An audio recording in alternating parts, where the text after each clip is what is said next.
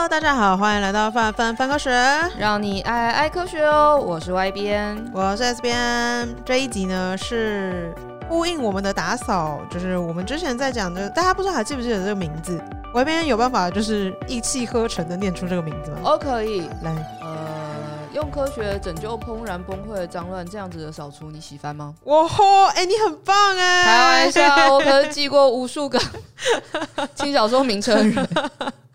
对，就是这是我们的，其实算是过年的专题吧。嗯，然后可是其实整理这件事情，并不是只有就是在一定是过年扫除的时候才能做。就其实呃整理啊，然后打扫家里啊，毕竟是住的环境，就是它其实应该是一个一直动态在进行的过程这样子。那之前跟大家分享内容比较是就是跟。呃，一些物理啊，然后等等，就是我们平常在看到的东西相关的，就比如说我们讲了吸尘器的历史啦，然后讲了一些，比如说尘螨啊、衣鱼啊这些常见的虫虫啊等等之类的。那这一集呢，是想要来聊聊整理这件事情，然后以及是比较心理层面的东西，我觉得是应该会蛮疗愈的一集，我自己还蛮喜欢的。那希望大家也会喜欢。我有一种就是我的人生好像都没有从。打扫这件事情结束的感觉，外面 always 在打扫。对啊，因为我们从那个呃，我们家从就是我爸过世之后，从万华搬到松山嘛，嗯、然后松山就是因为是松山嘛。等一下，松山怎么样？蛋黄区房子很小，房子很贵，房子很小。昨天他们在讲那什么十五年不吃不喝，台北人才能满房。我算了，我十五年不吃不喝，我都买不到我松山的那间房间，那那个那个我跟我妈住的那地方的一半。感谢令堂，谢谢我妈让我的地方住哭。然后因为那边比较小，然后我跟我妈不知道什么两个人东西就也很多，所以就是从万华搬过去的东西一直都还有很多在箱子里面。对，然后 你就要一直把它不断拿出来，再把外面东西丢掉，然后你就觉得哦，一直都在整理中。对对对对对，然后这个过程大概约莫进进行了，我算一下，我爸二零一四年过世的，我今年开始搬家，哦，二零二零年，约莫六年，然后于是现在又搬到中和，中和比较大嘛，对，所以 again 在整理啊，again 就是他们又在箱子里，但我觉得现在进度就是。听起来就会好很多了，因为毕竟地方比较大，东西就可以摆出来，它就不用在箱子里面了。我希望我可以在二零，但你们明明 我们跟那个我们跟那个那个飞鹤家园目标一样好了，二零五二零二五年的时候，希望我可以终止我必须要一直打扫的这个状态。那因为我在过年期间去外边家玩，是我家很快乐吧？蛮快乐的，很快乐。但他们家明明才刚搬家，他们现在有就有一个房间里面已经堆满了各式各样的东西。对，就是我，我很想撇清说，大部分是 大部分是家母的，但家母有在听 podcast，所以就哦没有，就是业没整理啦，还没整理。但你平常打扫，你会有一个就是固定打扫的频率吗？我知道你们家有，你们家是一个礼拜要大打扫一次吗？对，我们家就是一个礼拜扫一次，因为我妈是保姆，然后我们家很多小朋就是小朋友，然后你知道小朋友吃东西就常会掉在地上，他们已经每个早上，他们就是每天早上大概七点多，然后我爸就会洗地，然后我妈就会擦地板，就这样已经是每天早上做了，然后可是我们还是一个礼拜要扫一次，然后那个扫一次是就是所有的可以搬起来的东西都要搬起来，然后要把整个。就是整个家里都就是吸过一次，然后拖过一次这样子。我个人是觉得蛮疲倦的，但我觉得这样蛮干净的啦。而且其实，但我爸好像蛮喜欢。可是我跟你讲，就是即便这么干净，该就是会出现讨厌的生物还是会出现。哦，就是这完全没有办法抵御他们，我觉得很很惊人。但是因为我们，我觉得，我觉得面对面对哦，你说什么？你是特别专职小强吗？对啊，哦，小强没办法啦，他完全不会因为这样，他都不进我家。我真的是每次看到的时候，我就会大崩溃。而且集合住宅蛮难的，就是你跟前后左右邻居就是很近，哦、你很干净，呃、我觉得只能让这件事情尽量减少，以及以及消业很烦，就是反正就想，我已经这么努力，你要我怎样？那就要学着跟 这些昆虫共存，对，大哭就是这种感觉。嗯，然后就是算是公共区域，我们时常打扫啦。然后可是像我自己的话，我觉得我好像有的时候就是还是有点 K，是比如说书桌，书桌就会蛮多东西的。然后尤其有时候那一阵子，我如果在查资料，或者是我为了要就是学一个什么东西的时候，我就会我桌上就会是那一阵子就会摆满了那个方向的书，然后可是因为你那个时候就是都在看，所以就变成我的书桌里面堆满，然后我的电脑就没有办法放我的书桌上，我就得在我的就是小茶几上面办公，哎，本末倒置，莫名其妙，然后每次看到的时候都被我家人念这样子，就觉得嗯好像也不是特别好的习惯这样子哦，然后平时整理的话，好像我的确会。不一定是一季，反正就是会，通常会有个 moment，然后那个那个瞬间就觉得我现在要整理，然后就把就是目光可及的东西，我只要不要，我就全部都会把它丢掉，这样。哦，断舍离，断舍离，没错。可是好像这件事情其实是要怎么讲，养成习惯，要持续做。哦，对啊，断舍离是的确是一个持续持续的过程。啊、但我比较纠结，就比如说那时候 Netflix 出那个就是。近藤麻里惠吗？嗯，的那个纪录片的时候，你大家可以理解，就是断舍离为什么大家觉得会很心动，因为它大概就是一个可执行的方案，可以让你的家相对来说保持的比较合理一点。比如说，它有什么两年没用的东西就要丢掉啊，穿不下衣服要丢掉啊，嗯、然后那些困扰你的小物件。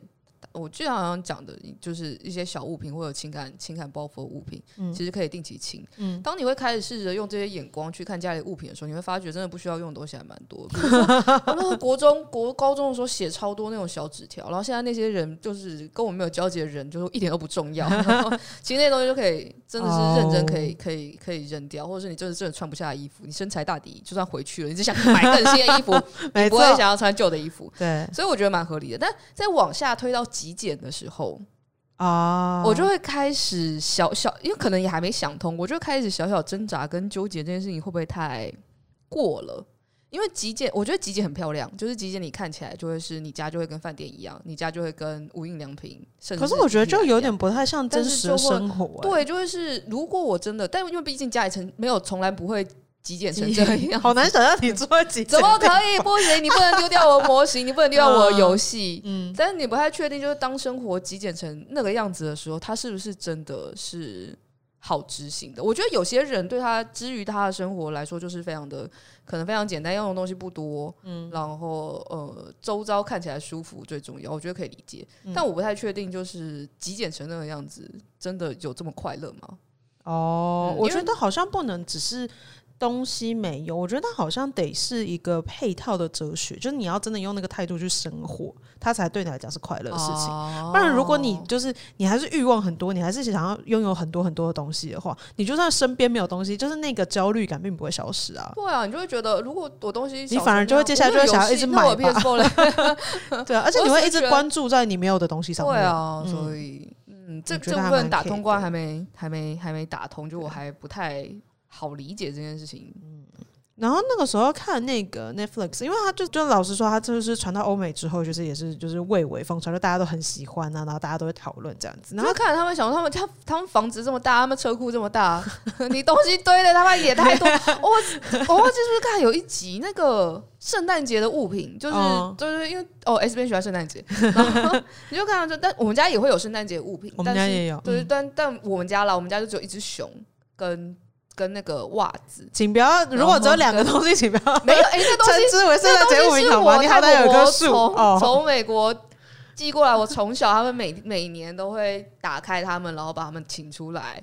然后结束这，就是很有仪式感。对对对，那个那个袜子是，就是我从小到大，我爸妈就会在那个袜子里面塞礼物。对对对，是圣诞节物，就一个小箱子这样。好棒！然后于是看到有人的圣诞节物品是我不知道四大箱还是五大箱整理箱，然后他们同时还会不断新年的时候还会塞满新的一年圣诞节物品。我就想说 太多了吧？你要这么多干嘛？来过三百年圣诞节吧？你一年不过就过半个月的圣诞节。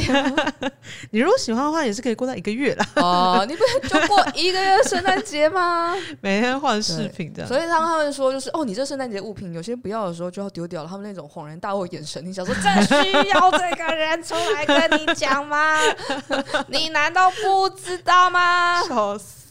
大概这种感觉。另外一个是我我有看到另外一个方向的讨论，是因为就是很多人看了之后，然后其实大受启发嘛，然后就丢了很多很多的东西。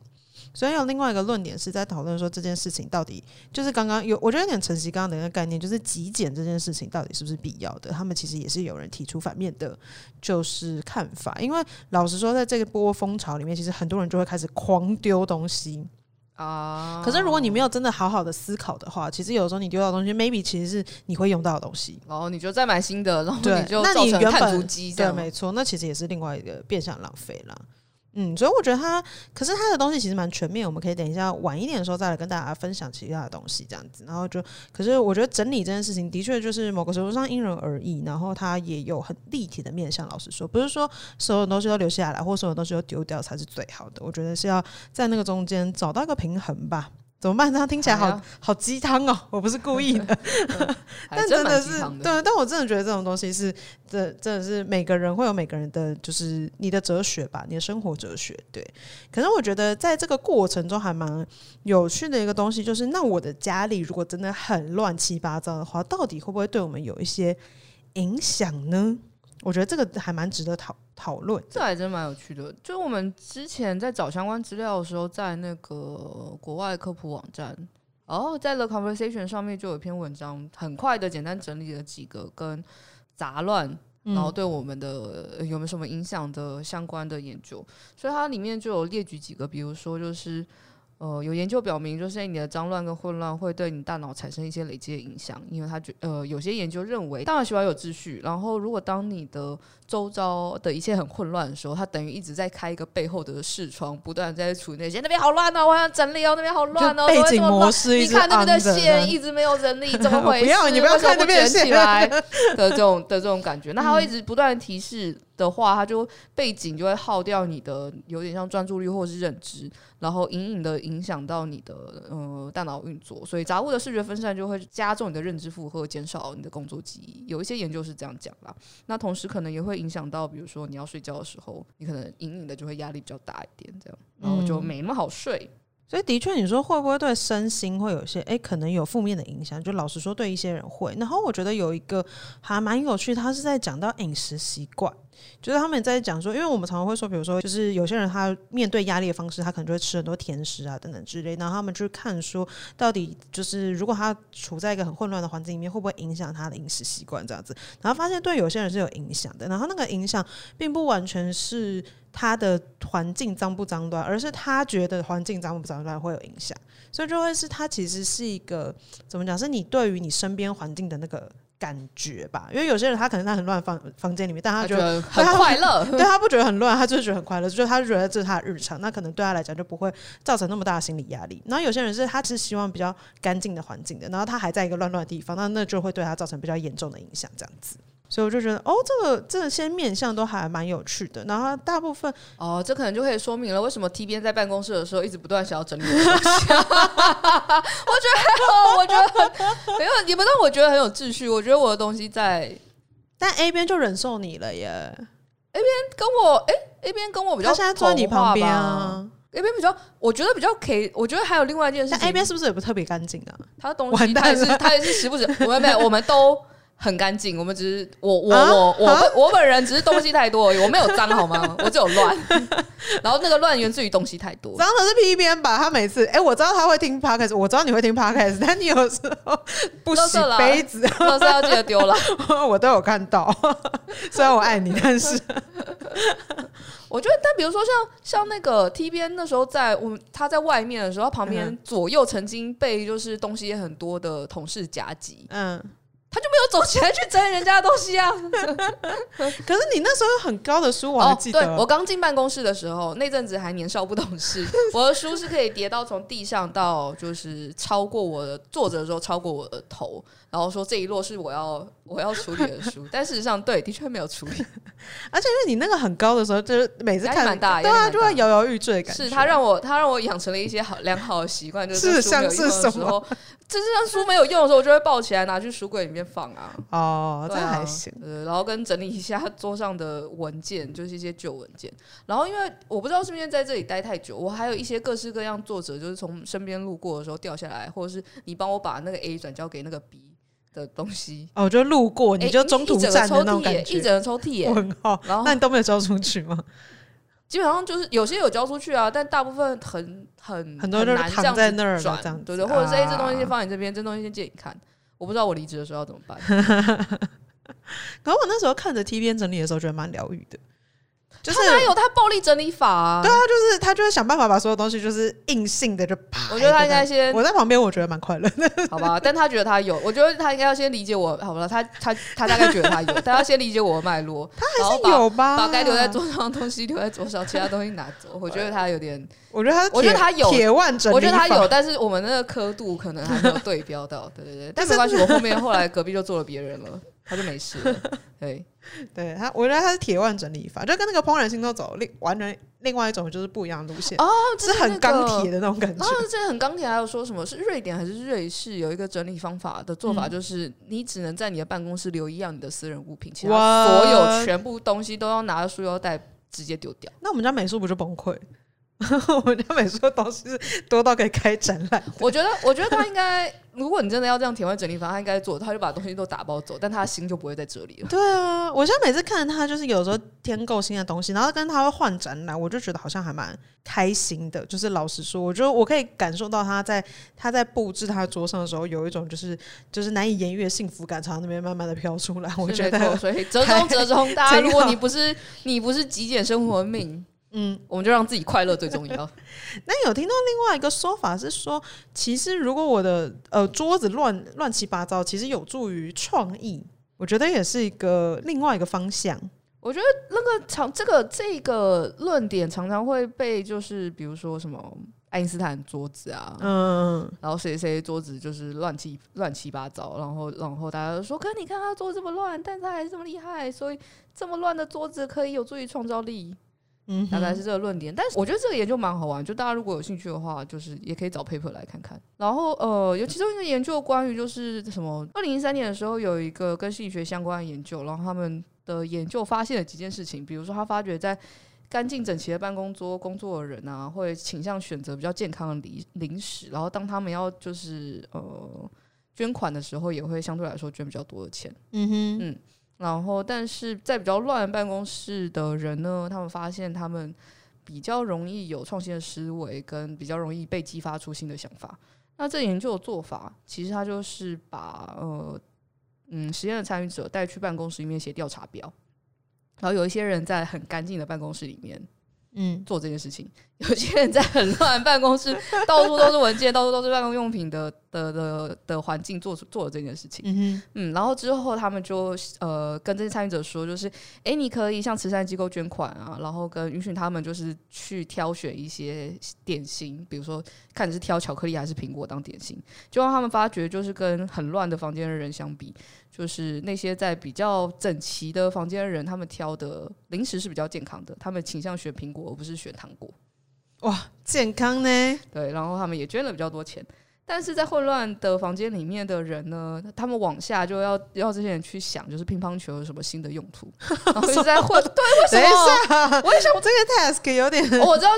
哦，但我们等一下可以来进行很快的思想实验，嗯、对，然后，然后，于是他发觉，在比较混乱的嗯房间里面的参与者，他对于一些新东西或新想法是比较有创意的，然后好像比较容易被激发一些新的思考方向吧，大概是这个样子。哦、我觉得听起来蛮 蛮神秘的。不过它那个里面，它里面那个乱的地方也没有特别乱，是不是？没有啦，不会。你你，我觉得，我觉得比较。恼人的事情是，有时候乱，如果是你自己乱，你知道那东西乱的很安心，就是你知道为什么它会乱成这样，这是有脉络的，你甚至可以画出时间表。问号。对，但是他如果你是去了别人的空间，然后别人空间很乱，然后你要在那地方，哦、我会比较容易烦躁哎。对啊，嗯、所以你就会好像也不到很好说，就是整齐跟那个。然后我觉得最也不是最最恼人，是他那个会议长桌上面那个乱，把所有不同颜色的纸。就是哦，我觉得那个看到超不爽哦，那个不是乱不乱问题吧？就是你那是没有逻辑的问题、啊。你想想看，你去 你本来你要参加一个研究，然后你不知道这个研究要做什么，然后你要去填问卷，就是你踏进那个房间之后就乱。我应该对那个我完全知道这个研究到底要做什么吧？就是哦，你就是要对我做这件事吧？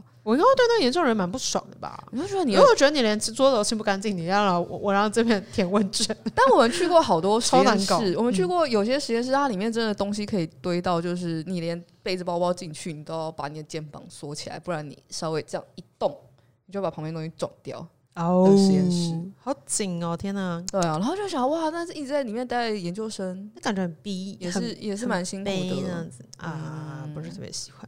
不知道，因为刚刚讲到这个实验，就真的是蛮多人会就是去研究，不知道大家的桌子到底是干净或脏的哦。所以我就觉得我的桌子好像不到很乱，但好像也不到很整齐。有时候是东西随手放的时候，就我觉得其实我们办公区域蛮窄的耶。蛮挤的，对啊，对啊。可是最近又就是有很多新伙伴加入的时候，哦，就 会更挤，我有一种在宿舍的感觉。我想说，哇，我宿舍的桌子都还比这个快啊！对耶，对啊。哎，我们一个人只有比我们肩膀再稍微宽一点点，宽个左五公分，右五公分位置，好小。不多。然后之前去别的地方驻点的时候，然后他们位置大概可以有三个人吧？对啊，我就想我们工作区域也太窄了吧。所以，如果如果假设，比如说我们我们家的陶哥要跟我们讲说，就是没有要给我们这么大的位置，是因为这样比较可以激发我们的创造力。我觉得我们家陶哥应该没有在想这件事。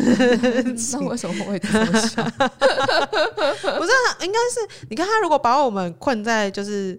窄窄的空间里面，我们的确就可能可以想出乒乓球的一百种用法。但他如果给我们很宽敞的地方，我们就可以直接在办公室里面打乒乓球。我是觉得后者比较快乐。我跟你讲，我在研究室的时候，我的桌子都是我现在的两倍大哎、欸。哦，因为在研究室的时候，自己有一一张办公桌啊。我们现在基本上一个人只有零点五到 零点七五个办公桌吧。虐啊！哎，蛮有趣，而且皮鞭的东西也很多，皮鞭桌上都是书，然后每次看到，因为皮鞭又很高啊，对，你没看到？就是我是觉得他每次坐在位置前的时候，看起来有点想说，对呀、啊，会不会太小了？我觉得不是特别适合他，有点太小了。手长脚长的人，感觉想要给他更大的地方。还有那个、啊、之前重疾的重疾的皮鞭，也是很大只哦，他很大只，他每次窝在就是办公桌前的时候，你都觉得对，然后因为他很高，所以他还要拱着背，然后你就说哦，有点难这样子，真的是蛮。蛮小，好欢迎大家跟我们分享你的 你的书桌，不然照个相好了。大家大家可以照相，我就不一定。如果那个 podcast 没有办法传的话，你们可以传 IG，传 IG 我都会看的。虽然就是不知道为什么。哎、欸，我们来那个，我们这集上线的时候来来一个那个那个 hashtag challenge 好了，拍拍你的书桌。天哪，那照到底是要整？当时要整理过还是没整理过？就是要呈现他最没整理过吧，或者整理过这一切。然后因为有一次，你知道。哦，再回到我跟 T 编之间的话题，就是你会觉得就是 T 编整理的实在是太激进了，然后我我我就想说，我又我才没这么乱，我我在这之前东西也差不多是这样子，好不好？然后就后来无意间就是因为他都会帮大家照相嘛，然后我跟他当同事又很久了，然后就发觉我刚进办公室那一年，就他跟我还就是不同部门同事的时候，他帮我拍的照片，然后那个 书是左边一叠。有一点，地上在地上在一个大书柜里面，书是满的。我说哦，那你刚刚说没有必要一定要整理的时候，你不是有进步的啦？我是有进步的啦。对对对对，然后就会发觉哦，相对于整理，好像以我来说，就会是看我正在跟谁相处，然后旁边坐的是谁，好像会多少影响，就是我桌子大概长什么样子。因为我那时候旁边坐的同事包容包容度极大。嗯哼，嗯。哦，他甚至会成为就是在我桌上加新东西的帮凶。等一下，住手！乱七八糟。他就会时不时的从外面来带个小东西给我，然后他就会在在桌上就出现。哦，我们两个有坐在附近过吗？我们是不是只有坐在对面过？好像差不多是对面，然后中或者中间隔一个。我们是不是一直都没有坐旁边？啊，没有也没有，不知道我们坐旁边的时候中间会长什么样。我应该也会是帮凶。耶，我觉得现在跟 A 编坐在一起就已经很糖了。讲了这么多，就是关于就是书桌的东西，那就来看看，就是我们刚刚说的，就是哎，近藤麻里花那个《怦然心动人生整理术》又是什么东西呢？它其实它有一个原理，是要它是希望任何东西，就是你要拿在手上，然后感觉它给你的 feel，我觉得蛮直性的。哦，英文在叫 joy 嘛，然后日文 joy，日文是 doki doki。哦，doki doki 吗？嗯、哦，他因为他就会很认真的跟他讲，中文是怦然心动，怦然最没有 最没有感觉的怦然心动，怦怦然心动。对，因为他这样用英文去形容的时候，他就说那些东西你要拿在手上，他是真的要 spark joy 的，就是他要就是。让你有那种就是一点点就是诶心动的感觉，你要对他很有 feel 这样子，然后这样子的东西你才要把它留在你的家里。然后如果就是其实他曾经带给你一些感动，但他现在不见得给你感动的时候，那你就好好的感谢他，然后把他就是送离开你的 你的房间。我觉得老实说，我在这个过程中，就是比如说感到怦然心动这件事情，我好像没有对物品有这么大的。怎么讲羁绊吧。可是他就是说到感谢，然后把东西送离开，这个仪式感对我来讲就还蛮有用的哦、嗯。就是有些东西等真的是你那个时候很喜欢，嗯、你现在不见得那么喜欢了。嗯、那我就感谢他那个时候跟我相伴的过程，哦、然后我把他送走这样子。哦，这个地方对我来讲还蛮有用的。我好像一直觉得这个仪式就是降低罪恶感。因为你就是你就是丢东西啊，你丢东西，你要你再给他，就是需要多一点点理，哎、欸，你需要多一点理由把东西留下来，然后你需要多一点理由把东西丢掉，嗯、然后这件事情建立在大部分的人东西都，都在乱买东西，东西都过多，且同一个区位的东西有很多个。嗯，如果我家就是很相对来说比较贫困，然后我的杯子就只有一个，可我抱着这杯子，我没有怦然心动的感觉。我就不能把这杯子丢掉啊！但比如说我杯子我有一百个，嗯，你就很适合把所有杯子都叫出来，然后感受一轮他没有让哦，他还有一个那个，他不是还有一个 tip 是你要把所有东西全部丢出来。嗯，我觉得这件事情就的确会让人很强烈的意识到，原来我同一个区位的东西这么多。哦，他逼你直视你过去的，比如说你你就是因为喜欢戴。就是海飞玻璃耳环好了，嗯、哼所以我在所有耳环都都叫出来的时候，你就会发觉，哎、欸，我海飞玻璃耳环，我所有耳环可能十副，我海飞玻璃耳环就三副。哦，我完全没有想要整理的。那我们就要开始，就是到底哪一副比较好？然后啊，对啊。但装饰品这种东西，难道不是就是它不是借口虚伪借口？借口，心虚。说要说要继续说，来来来来来，装饰这东西，我知道装饰这东西，你装饰这东西当然可以，我知道搭衣服的，那你也是不同区位啊。哦，好吧。对啊，比如说假设你搭你搭比较正式一点场合的耳环，你有个两三副合理，嗯，但你有个十五六副。就不需要吗？还是蛮合理的吧。或是比如说，以前都会喜欢买那种稍微高大学研究所不懂事的时候，喜欢买高一点鞋子。他说没关系啊，吃喜酒的时候再穿就好。所以一年吃多少次喜酒？十次吗？我错了，对不起啊。所以你有五双高跟鞋吗？对不起，大概大概是大概，但是每个人都一样。就买口红的时候也会啊。啊，对，对啊，买我想一下还有买什么？买衣服的时候也很容易这样子啊。是，然后就会是牛牛仔裤拎出来，就是哎。裤型都长得差不多，颜色深浅也差不多，但你当然还是会买新的，说没有这个东西不一样，嗯、这里有刷破，那里没有。不要 不要，这里有为这个东西找理由。好了，对，所以没有，你要你要抱着它，然后然后然后感觉到怦然心动这样。对，然后他在收拾的时候，他也会有一些顺顺序，就是什么，嗯、比如说衣服啊，然后书籍啊、文件啊一些小东西，然后最后是纪念品。我觉得纪念品摆在后面还蛮。好玩的，因为通常纪念品的时候，它就是满满的回忆。老实说，在割舍的部分也会特别困难。它应该让你前头先做了训练吧，就是你已经是一个很好的对整理能整理人，你就 可以开始去整理我们那个最难整理的东西哦。很会耶，就是心理学技巧用的炉火纯青。啊、所以我觉得它其实里面的确有一些有一些原则，如果。用到就是你在整理东西的时候，有些还真的是算是蛮好用，尤其是喜欢听一些指示性任务的人来说，哦、我就会觉得哦，相对来说还蛮好。因为你很明确有个东西可以 follow 吧？对对对。嗯、但大概抓到通则之后，我觉得大家都可以把它变换成自己的版本了。嗯，比如说刚刚那个，显然 S 边就想要替他的耳 环开一个新的区域，这个区域不受就是 我不怦然心动的整理术，我每一副耳环都让我怦然心动。断舍离的那个哦，有一集那个 Brooklyn Nine-Nine，嗯，荒唐分局，嗯，就在就在就在讲整理这件事情，嗯、然后他就。里面有一个也不算讽刺，就里面有有其中一个桥段在用那个《怦然心动整理术》的那个笑梗，嗯、就是我想说，Boyle 嘛，他在他在他不是东西很多嘛，嗯、然后他就说，就是你要用《怦然心动整理术》，你要让你觉得 spring 哎。Spark joy, spark joy 的东西你才能留下来。嗯、然后他就说：“哦，这个我一我曾曾曾祖大概这样，我曾曾曾祖父一大一小的鞋子让我觉得 joyful 吗？Yes。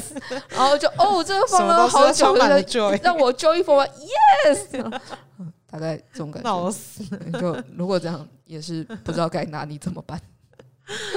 我我觉得好耳环这边我一定要在这个地方。”应该是我当初看到他们的时候，我都怦然心动，所以我才把它买下来。那你回去没有觉得怦然心动，你就可以把它转出去啦。我还有大部分耳环，我现在每次戴都怦然心动吗？你这花心的人，能让我怦然心动耳环很多。有，然后我后来可是真的是多了之后，比如说我一阵子蛮喜欢，就是那种就是呃纯纯粹的形状，比如说三角形什么之类的耳环，然后可能买了一副之后，然后看到第二副、第三副其实长得很像，就只有一点点不同的时候，我就会提醒自己说：“好啦，你已经有这个东西啦，你不要再继续。”对啊，对啊，我觉得用趣味、用趣味去想这件事情蛮好的。嗯。然后我觉得，就是因为大家在看到这样的风潮之后，其实很多人会尝试去解释这样的现象嘛，然后跟为什么这件事情会对我们有用，跟就是对于这么多人都有这么大的启发。然后有一些有另外一篇也是在那个 The Conversation 上面的文章，我觉得说的蛮好的。他说就是 A。就是像是他，比如说他用了一些比较感性的方式去感谢他的物品啊，然后你就好像你在心灵上面就就是像刚刚讲的，你就好像比较没有那么多那么深沉的罪恶感，就觉得我已经好好处理这件事情等等之类。然后跟你在做这些，他其实是从小步骤小步骤开始，不是说你一开始你就去完成一件很难的东西，比如说我要今天，比如说我要三天之内就把我整个房间都整理完，这样子还是太困难了。可是就是用一些可实行的小步骤，其实在这个过程中。可以让我们获得一种就是自我效能感，因为你会觉得你好像对这些东西你重新拥有了掌控力。然后，当我们可以掌控一些这种物质上面东西的时候，你就仿佛可以掌控你的生活。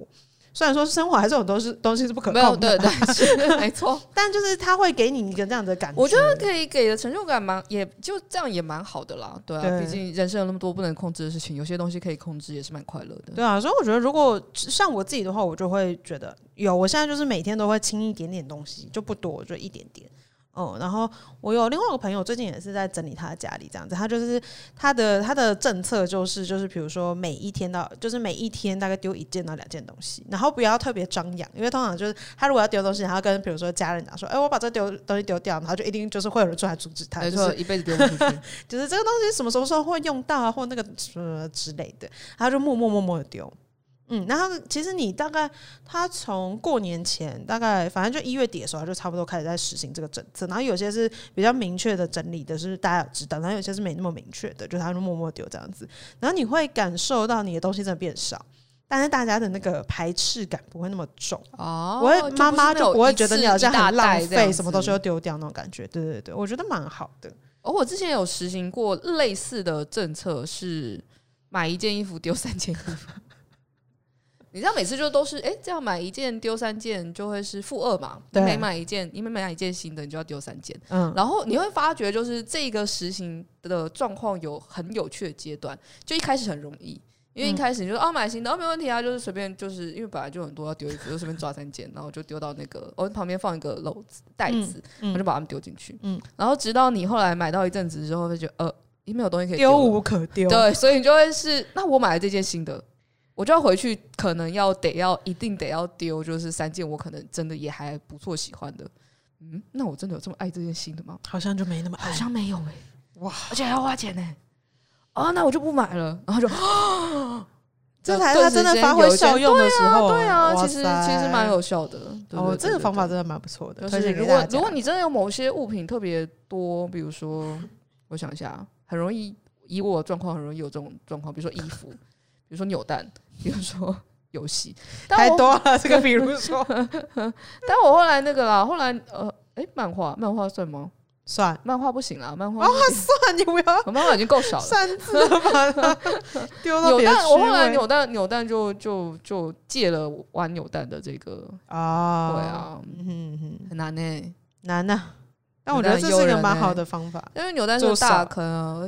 对啊，扭蛋，但扭蛋真的很占位耶，不是我在说。扭蛋很占位，而且扭蛋有的时候你，你你想一下，就是我觉得，我觉得要要要丢掉扭蛋比较好的，给我自己下暗示法是，我玩扭蛋或者是玩夹娃娃，我享受的是那个当下。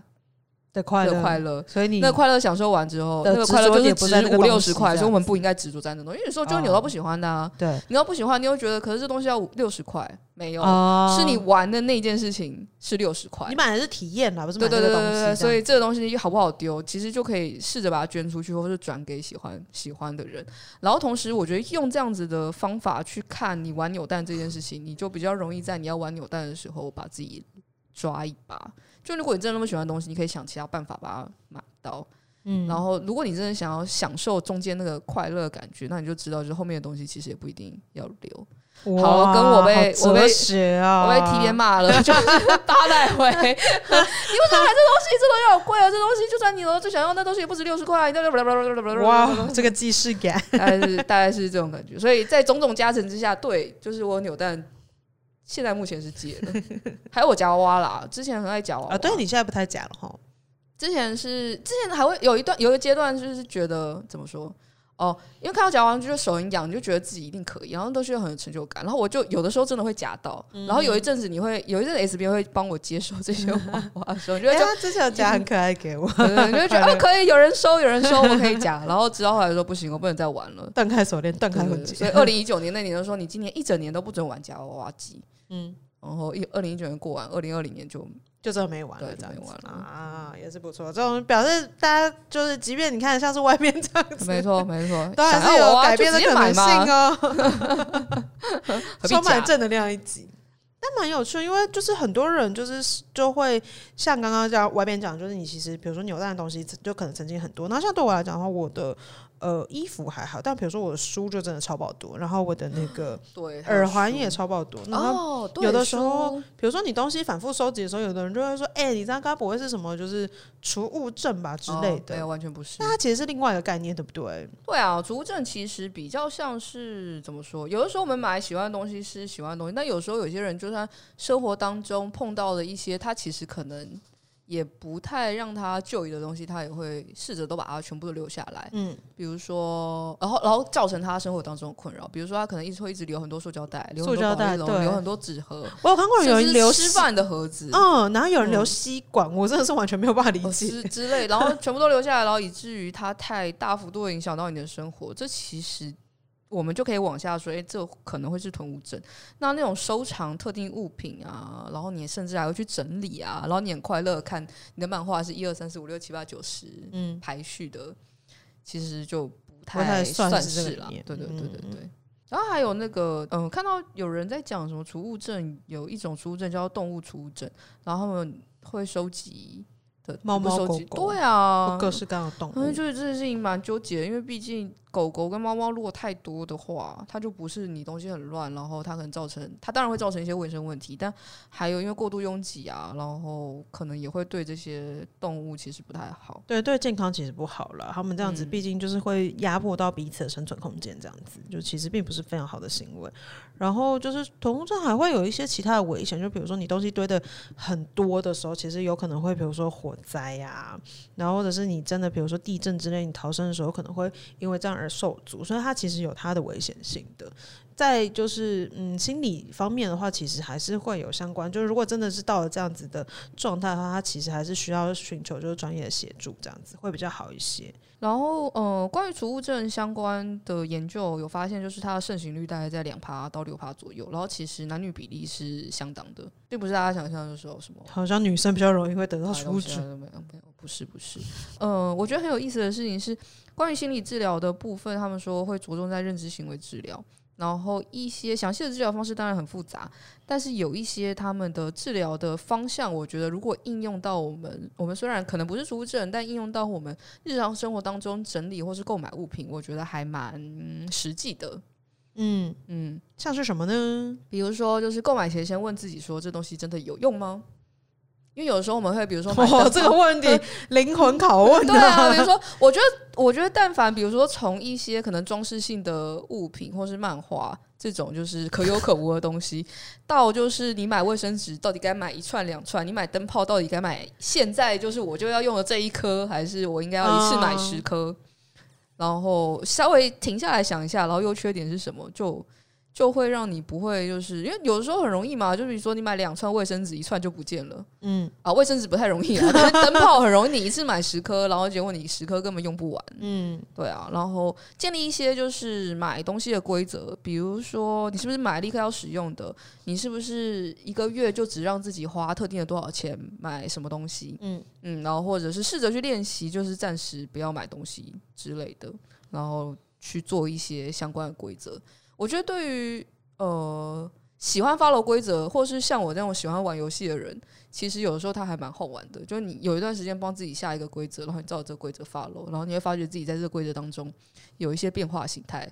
跟尽管是你自己下的规则，你自己还会替自己掏漏洞，就会觉得非常有趣。大家可以试试。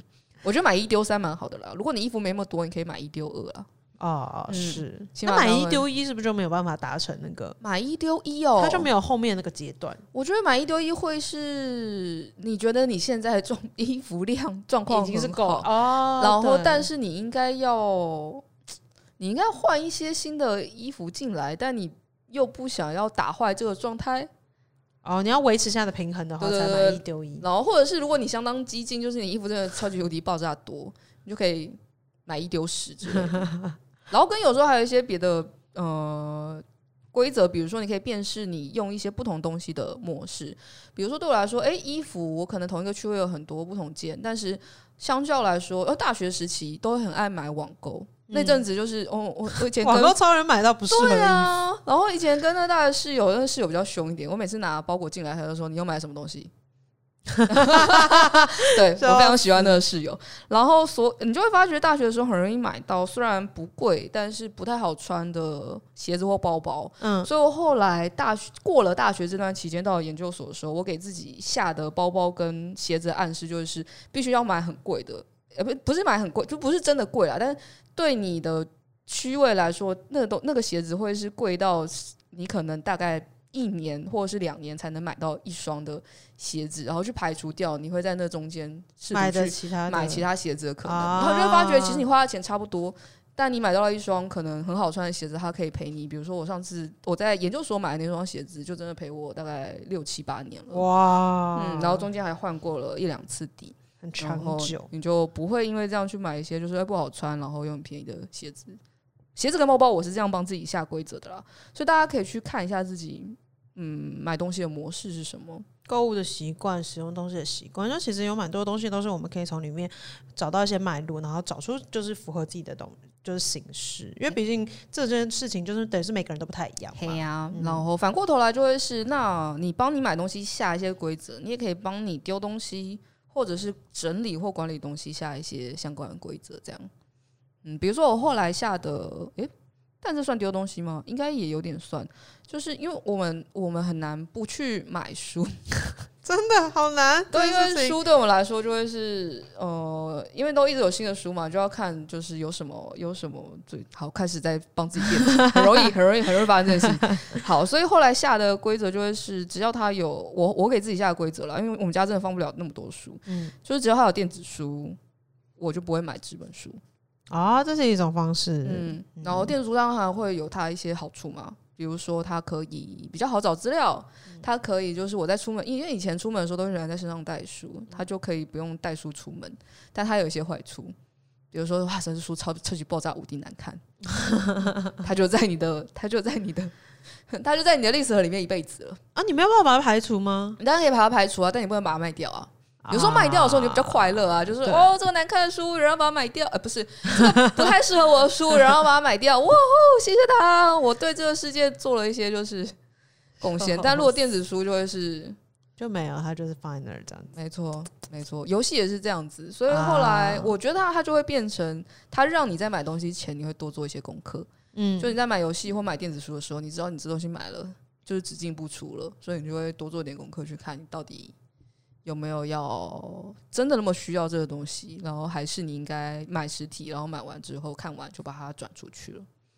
我觉得蛮棒的啦，就是人生本来就是有很多各式各样的小小的选择组成的，然后你在这些组，就是这些选择，就是我们其实很习惯，就我其实没想我就做了这个决定，对啊。那我在做决定之前，哎、欸，停下来想一想，我觉得是蛮好玩的一个练习啦。对啊，你可以把它当游戏，然后然后看观察一下自己这个人类在做什么事。后设这件事情真的是对啊，然后跟如果你还有你的朋友跟你的家人，就可以看他们这样，对对对。然后有时候，比如说假设你还是可以稍微控制他一下的人，比如说你的家人或你的伴侣。你就可以试着帮他下一些规则，然后看他对同一个规则怎么 follow。没错，蛮好玩的，蛮好玩，大家试试看这样。嗯，那我们更多就是跟就是整理啊，然后的扫除相关的内容，都大家都可以去看我们就是站上的文章跟专题的内容。然后我们这次也有特别就是做一个小小的实验，就看看哎哎，你从就是你打扫方式，你到底是比较属于哪一类的人啊？虽然说目前是没有任何实验就是。支持的就基本上它就是一个可爱的研究，但我们觉得诶蛮有趣的，也有人跟我们说他觉得很准了，我觉得蛮好玩的，就欢迎大家来我们的网站上玩这个游戏。就是、但也有些人吐槽，比如说我们面对蟑螂的任何选项都有点太理性 了，没错，他说没有任何一个选项是我可以选，笑死。好，我们现在做测验的时候会注意。然后最后想要花一点时间来回应一下，就是这一段时间呃大家给我们的回馈这样子。我在我有看到一个那个回应，我觉得很好玩。他是说他给了我们五星，然后说我们幽默又有意思，谢谢。他说他是在 YouTube 上面偶遇，后来来到 Podcast 上面 Subscribe，然后说很好听又很幽默的两个女生，然后讲的很亲民又很很好理解，可爱幽默又有意思。天啊，等一下，这么个五星吹捧法，我有点有点太花式夸了，但我谢谢你，我觉得很棒，快乐快乐。他说，而且。他的推荐订阅很棒，他很认真写。他说推荐大家订阅哦，因为是开车、睡眠、写程式的好伴侣。可以，我可以，我们可以每拿一个五星，我们就去扭一颗蛋吗？这少。可是因为我想到，说开车、睡眠、写程式，就是三个。差异很大的情境，但他居然觉得这三个情境我们都适合陪伴他，我真的觉得，那我们基本上可以陪伴他人生所有时刻。我有一种，我脑袋想象我扒我们扒在他身上的样子，就觉得你要不要听分分分科学、啊？感受到你的爱，让你爱爱科学哦，笑死！然后对，然后最近也有其他人在，就是那个。Apple Podcast 上面就是帮我们五星刷起来，真的非常感谢大家。然后另外一个是我觉得很好玩，是他给了我们五星，上面写很吵，对不起。可是他有他的但书，他是说真的好听也有料，所以再吵一点也无妨这样子。我要确定他所谓的再吵是多吵，不然这样我们、那个、我觉得我们这集蛮吵的、啊，就是笑的很多，声、哦、音很大声、嗯。对对对不起，但我们那个不然我们下次去热炒店旁边呢，除了很吵之外。后面还在炒饭，就 哦，炒再炒再炒，闹死！但蛮开心的啦，就觉得说谢谢大家，谢谢大家给我们的回馈。那也是一样，就是如果有任何就是想要听的东西，然后或者是对我们讲内容有什么想要回馈的东西，都欢迎就是在各个地方留言给我们。那除了 Apple Podcast 上面的话，就是在我们的网站上留言，我们也一定都会看得到。谢谢大家啦，嗯，谢谢大家，新年快乐啦！没错，新年快乐。然后真的很感谢大家给我们的回馈，这样子，那我们这一集就差不多到这边结束喽，我们就下集再见喽，拜拜。以上就是本集范范范科学的节目内容。另外，为了感谢广大读者，范科学在十周年之际开放官网新功能啦！只要加入免费会员，你就能留言评论、自定追踪、点击光点，还能获得好玩的知识成就，升等练功。快点击资讯栏链接，加入范科学，轻松玩科学。